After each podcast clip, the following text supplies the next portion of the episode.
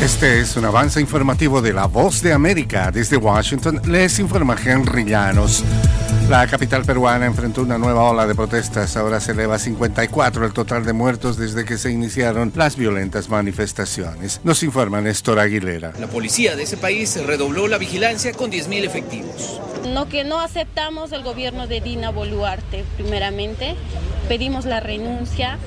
Queremos cambiar también la constitución. En un nuevo llamado a la calma, el recientemente juramentado ministro del Interior demandó horas antes del inicio de esta medida de hecho que se cumpla lo que dice la ley. No queremos más muertes, no queremos más heridos, basta de sangre, basta de lutar a las familias en el Perú. Néstor Aguilera, Voz de América.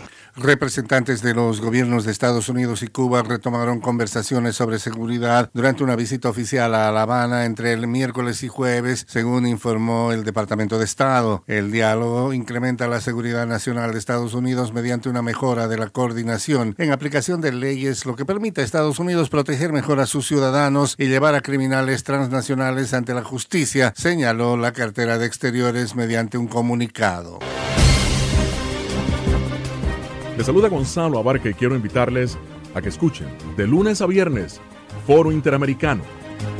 Las noticias. Lo que sí podemos saber ahora es que la policía está en el... Gracias, Gonzalo. La situación que se está presentando en este... El análisis. Incluyendo eliminar, esto es muy importante. El debate. El Partido Republicano tenía dos candidatos. Todo en un solo lugar. Boanoticias.com.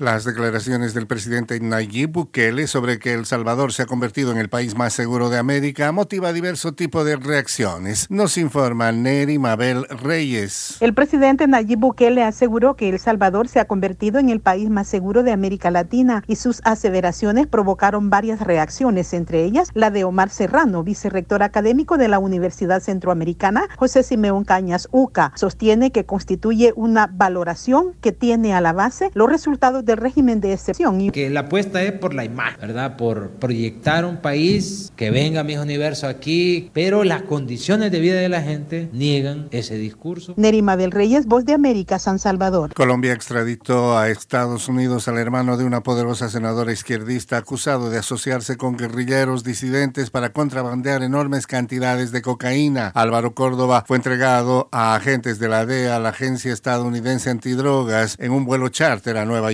El caso fue una especie de campo minado para el presidente Gustavo Petro, un ex guerrillero que aprobó la extradición del hermano de su aliada, a pesar de criticar él mismo el papel de Colombia como encargado de Estados Unidos en la guerra contra las drogas. Este fue un avance informativo de La Voz de América.